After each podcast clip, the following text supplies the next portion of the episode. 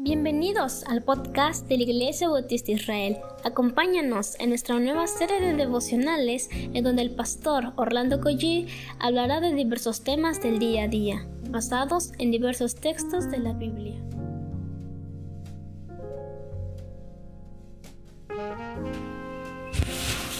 Muy buenos días queridos hermanos, espero y oro al Señor para que pues esta semana sea de mucha bendición. Gracias por el cuidado que Dios tiene para cada uno de nosotros. Pero antes de seguir, ¿qué les parece si oramos mejor? Oremos. Padre, gracias porque pues no cabe duda, Señor, que tú, que tu mano está en tu misericordia, Señor, sosteniendo nuestras vidas, bendiciéndonos, Señor, en cada instante. Gracias porque a pesar de la pandemia, Señor, pues estamos vivos, los hermanos están saliendo adelante, Ten misericordia, Señor, de nuestras vidas y permite que podamos seguir adelante con ánimo, con gozo, con gratitud. Permite que este tiempo sea de aliento, de ánimo para nuestras vidas. En Jesús. Amén.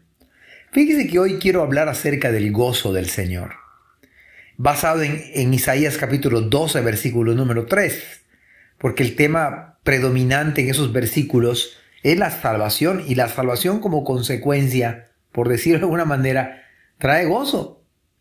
De hecho, el versículo 2 dice, he aquí Dios es mi salvador, mi fortaleza, mi canción es el Señor.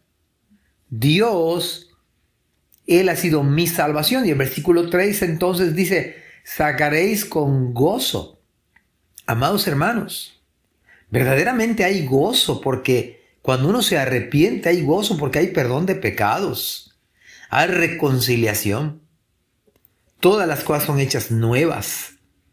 Y en ese sentido, Isaías dice, sacaréis con gozo aguas de las fuentes de la salvación. Y me parece que cuando Cristo habla con la mujer samaritana, algo similar le plantea le dice, si supieras quién es el que habla contigo, tú le pedirías de beber y él te daría agua de vida, agua que salta para vida eterna.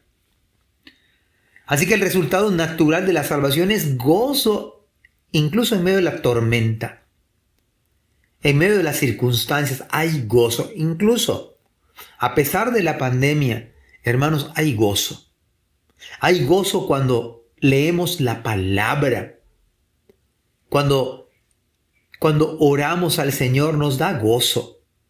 Hay gozo cuando vemos a los hermanos en la fe. Hay un gozo indescriptible porque realmente Dios pone en nuestro corazón amor por los hermanos y es recíproco. Vemos la estimación de los hermanos hacia nosotros. Vemos el aprecio, el cuidado, la provisión de la iglesia para nuestras vidas. Hermanos, esto nos causa gozo. Hay gozo cuando usamos nuestros dones en el servicio al Señor. Y ver que los hermanos están usando sus dones, sus talentos, nos da gozo. Gozo cuando damos nuestras ofrendas y sabiendo, sabiendo que el reino se extiende por nuestros diezmos y ofrendas. Y no las damos con tristeza. Porque no sirve dar nuestra ofrenda con tristeza. Ni siquiera por necesidad, es que necesitamos cubrir el impuesto predial. La verdad es que no debe ser dado por necesidad. Porque Dios ama, óigalo bien, al dador gozoso, alegre. Hay gozo. Y, de tal manera que el versículo 4 dice, y diréis en aquel día, cantad a Jehová.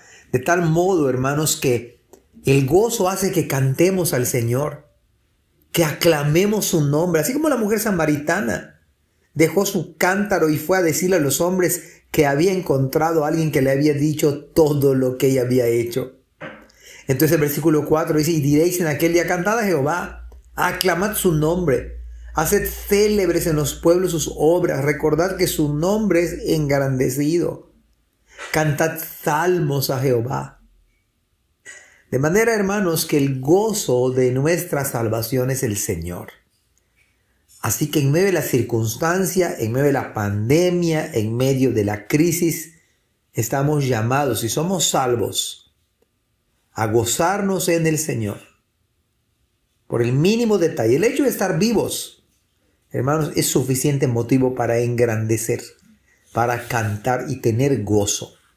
Si tiene esposa, si tiene hijos, si tiene nueras, si tiene yernos, hermanos, todo lo ha hecho el Señor. De tal manera que gocémonos y alegrémonos en Él. Estad siempre gozosos.